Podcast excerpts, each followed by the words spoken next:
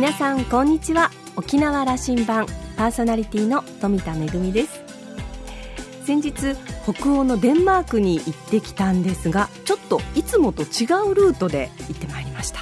あのよくね、えー、ヨーロッパの国に出かけるときにはどこか主要都市に行ってそこから経由して、えー、また違う国に行くということがあって例えば、えー、フランスのパリだったりイギリスのロンドンだったり大きな空港を経由していくことが多いんですけれども北欧の場合ですね一旦通り過ぎて戻る形にそうするとなっちゃうわけですよ。それで今回帰りがですねデンマークからヘルシンキを経由して日本に帰ってきたんですけれどもそうするとあの、まあ、北回りで行くものですから、まあ、途中で降りてそこから来るということでなんとヘルシンキから東京までは9時間ちょっとっていう大変短い時間で、えー、到着することができてただ、まあ私としては飛行機大好きなので いつまでも乗っていたいという感じであの1日乗ってても平気な感じなのであらまあこんな早く着いちゃうの？という感じでとっても驚いたんですけれどもね。さあ沖縄羅針盤今日も5時までお届けいたします。どうぞお付き合いください。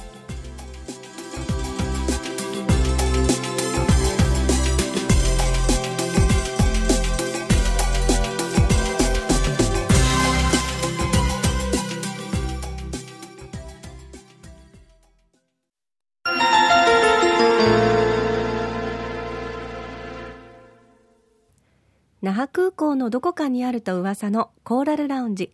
今週は株式会社三倉食品代表取締役社長の佐久間健二さんとラウンジ常連客で沖縄大学地域研究所特別研究員の島田克也さんとのおしゃべりです。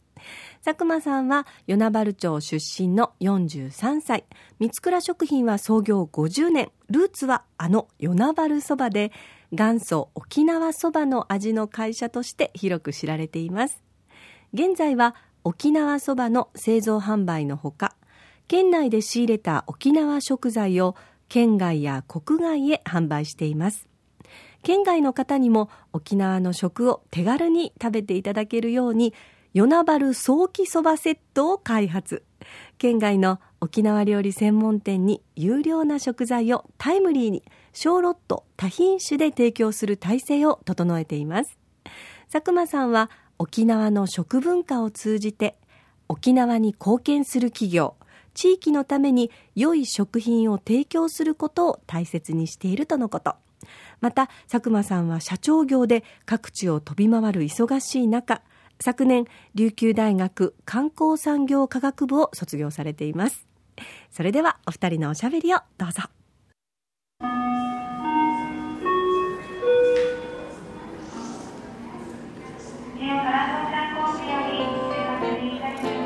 倉食品の佐久間さんにコーラルラウンジ来てもらいました。やっと叶いました。ありがとうございます。今日は。はい。よろしくお願いいたします。沖縄そば、はい、やっぱり三倉食品はこれうん。与那原そばよ。はい。あのこれへの思いをちょっとあの創業のところからの話を。そうですね。やっぱり生まれた時からまああの父親の方が、まあ、そういう与那原そばっていう麺を作って販売してもう物心ついた時からよく手伝いをしたり配達に行ったり工場の中に入ったり、まあ、そうやって生きてきてですね。あの当初は絶対携わりたくないっていう気持ちが強くて。そば、メーカーだったわけですよね。そうですね、はい、であの小さい頃にですね、まあ、母親がちょっと学校給食で沖縄そばが出るんですけどそたまたまうちのクラスが足りなくてですね。走って持ってきた時があって、あの周りのみんなには隠してたんですよね。あの蕎麦屋の息子ってこと？そうそうそう。もうお父さんとお母さんサラリーマンやってますみたいな嘘ついてたんですけど。その方がかっこいいよかったわけね、はい、イメージはよかったわけね。なんか恥ずかしいっていうイメージがあって、うん、まあその学校の担任の先生がそのまあケンジ君のお母さんですよみたいな形でみんなにばらしちゃってそういう思い出がありますよね。そうですか。いやあの麺をあの麺工場をやっておられたわけですね、はい、僕今もやっておられるけども、はい、与那原そばって、はい、あの復帰前後でいうと与那原にそば食べに行こうとい。う話をだったというふうに僕は親たちが言ってたなと思ってるんですあそうですね。あの私たちがやる以前からですねやっぱりあの、まあ、与那原自体がその昔は食堂独特独自でみんなみんな作ってたんですけどやっぱり与那原っていうのはあのやんばる船が来たりそのこのそばを作る環境が整ってたっていうんですかね。ああそういうこともあるんですか、ね、あの、はい、素材もあった。そうですねはい。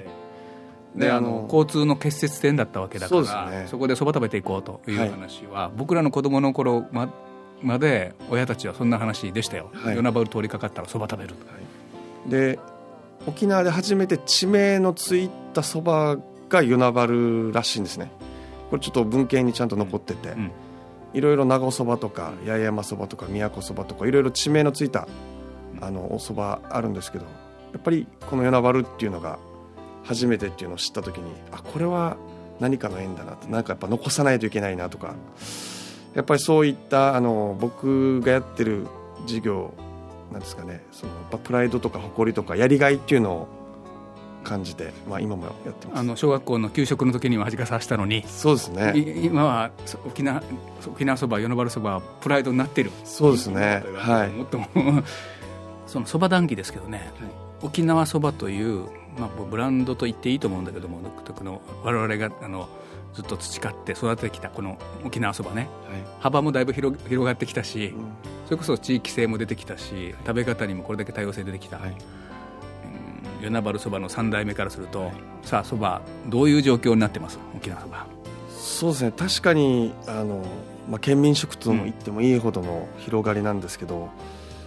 っぱり若干やっぱりいろんなねラーメンとか、まあ、うどんとか、まあ、県外からもいろんな麺が来てですねあの若干落ちていってる部分もあるのでやっぱり今後やっぱり新しいそういう麺とか具材の開発などもまあ重要なのかなとやっぱ時代に合わせたやっぱそういう商品作りをしていこうと今考えてたところですね。全国展開もとより海外展開を始めているというところ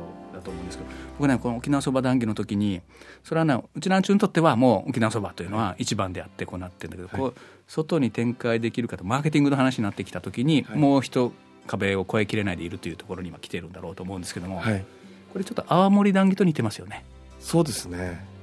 と思っててね、うん、ああのそのライバルのあのそれこそ焼酎や日本酒やあの洋酒物がある中でどうこの泡盛というブランド化していくか外に展開するか、はい、うちなんちゅうが好きなのはこれも当たり前の話でいいんだけども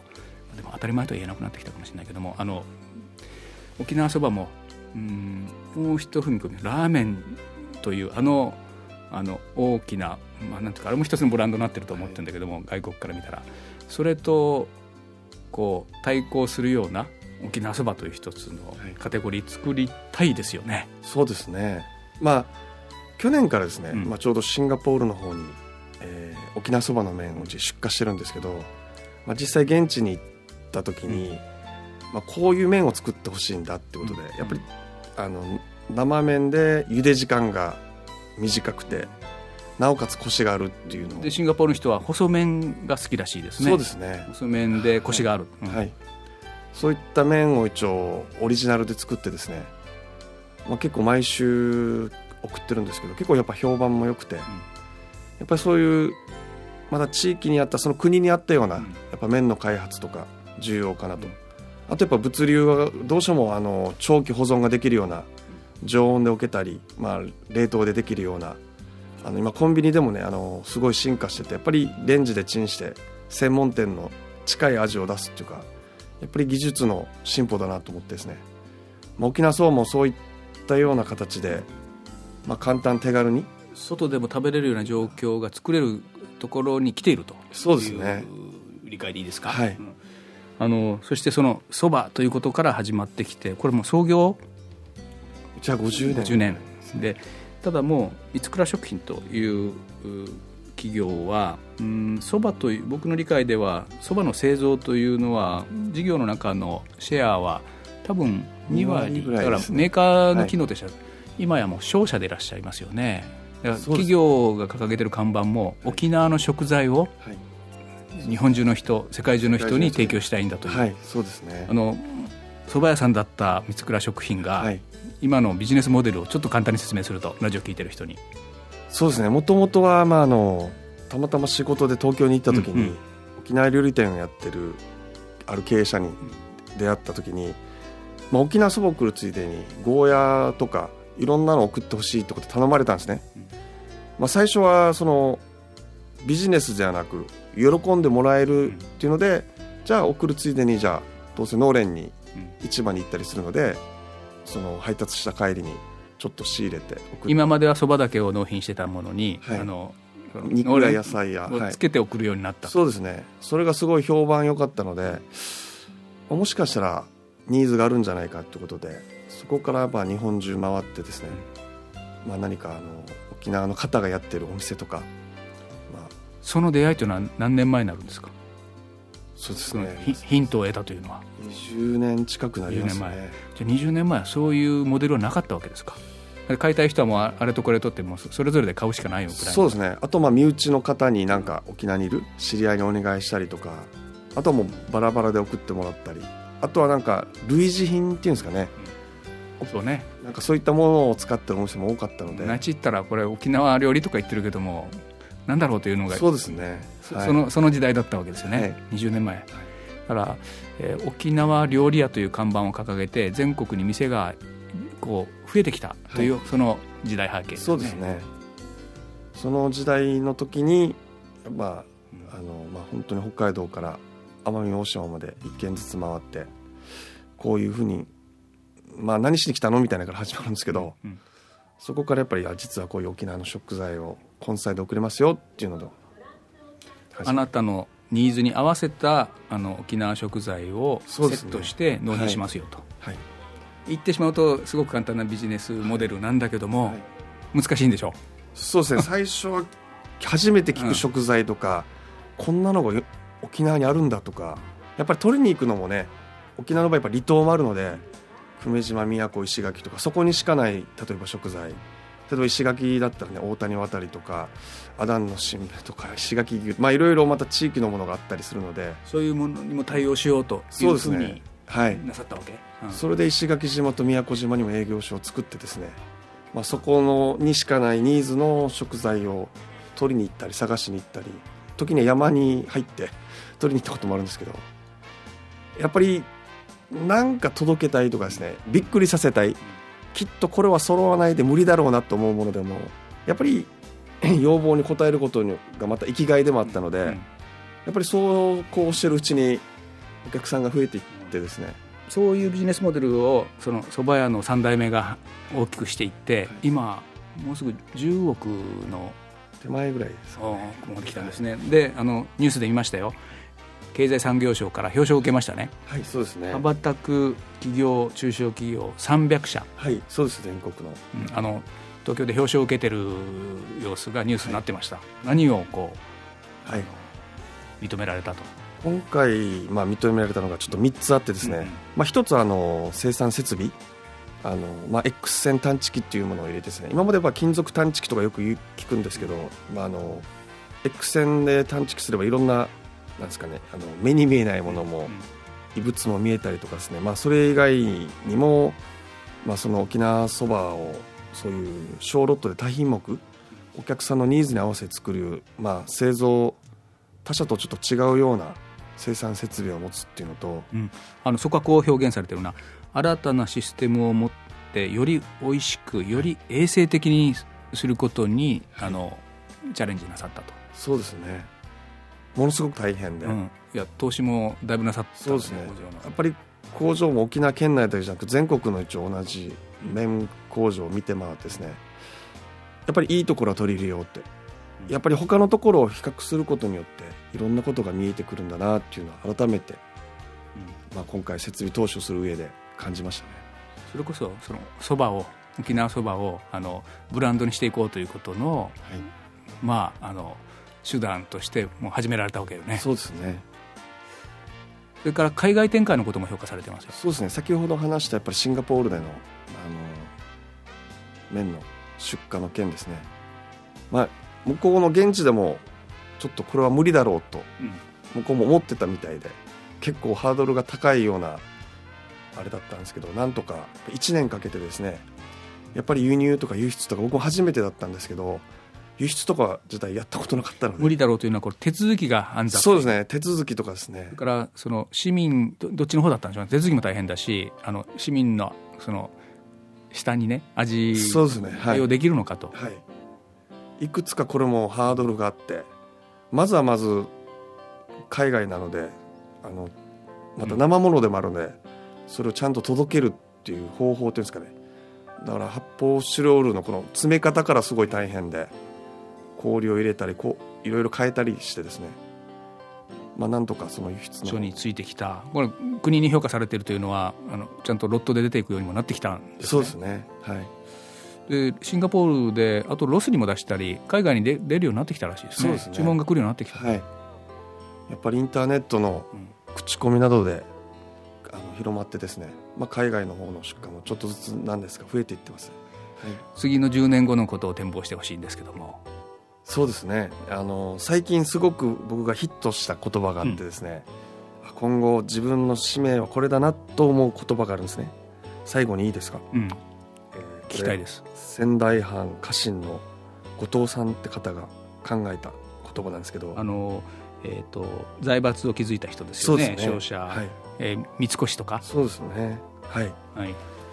金を残す人は下だ。事業を残す人は中だ。人を残す人は上だ。されど金なくして事業なりがたく。事業なくして人育ちがたし。という言葉なんですけど。この3つは重要でやっぱり人を残すことですよね。やっぱり自分と同じような思い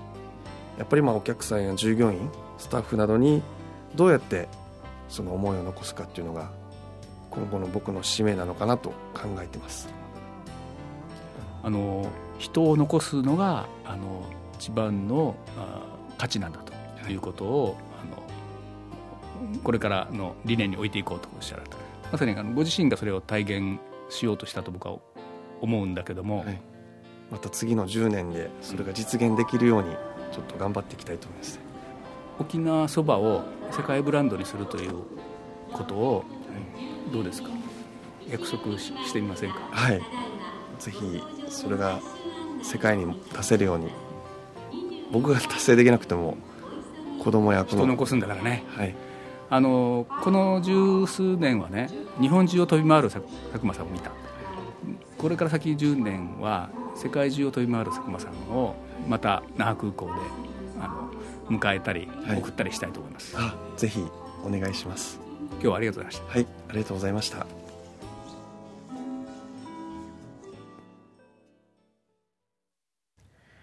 沖縄そばを世界ブランドに夢が膨らみますね。この沖縄そばをはじめとして、小ロット多品種で、えー、沖縄の食材を提供していくと。まあ、あの、言うのは簡単ですけれども、本当に大変な、えー、努力があったんだろうなというふうに思います。でも、あの、子供のようにですね、あの、無理だろうとか、揃わないだろうと思われる食材をあるよとこう、あの、びっくりさせたいとか、お客様に喜んでいただきたいという、その思いの強さにとても感動いたしました。えー、島田さん、こんなことを言っています。えー、創業50周年の三倉食品を永遠に成長し続ける組織にすることを目指していると佐久間さんは熱く語っていましたと。えー、実は12年前にも、えー、インタビューをしましたが、えー、佐久間さんは経営者として一回りも二回りも成長して大変たくましくなられたなというそういうご感想でした。今週のコーラルラウンジは株式会社三倉食品代表取締役社長の佐久間健二さんとラウンジ常連客で沖縄大学地域研究所特別研究員の島田克也さんとのおしゃべりでした。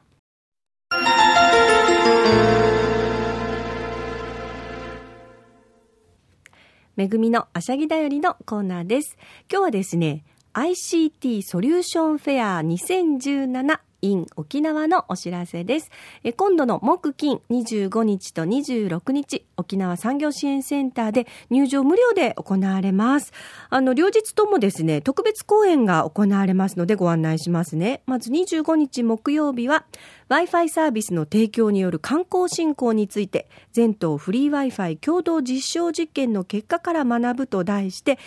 コーラルラウンジにもゲストに登場していただいたことのある、情報通信総合研究所上席研究員の三浦大輔さんを講師に迎えてお届けいたします。昨年7月から、行われたフリー Wi-Fi の、利便性向上、利活用に向けた実証実験の成果報告をベースとして沖縄県内におけるフリー Wi-Fi のあり方について論議する講演となります。それから翌日26日金曜日は離島過疎地域における ICT を活用した島おこしについてと題しまして島根県の海士町の e 地域ビジネス特命担当係長の柏谷武さんをお迎えして、お届けいたします。先進的な取り組みが全国的にも注目を集めて国が進める地方創生のモデルとも言われています海士町の取り組み数多くの興味深い成功例のお話が聞けると思います。ア町役場のキーマン、柏谷武さんをお迎えしての具体的な取り組みのお話を伺ういい機会だと思います。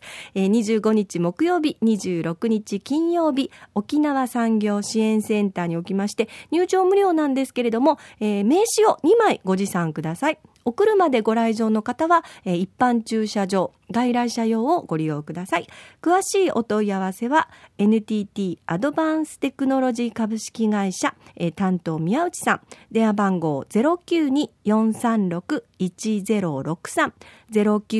092-436-1063番へお問い合わせください。ICT ソリューションフェアのお知らせでした。沖縄羅針盤はインターネットを利用したポッドキャストでも配信中です。ラジオ沖縄のホームページからアクセスしてお楽しみください。沖縄羅針盤今週も最後までお付き合いいただきましてありがとうございました。そろそろお別れのお時間です。パーソナリティは富田恵でした。それではまた来週。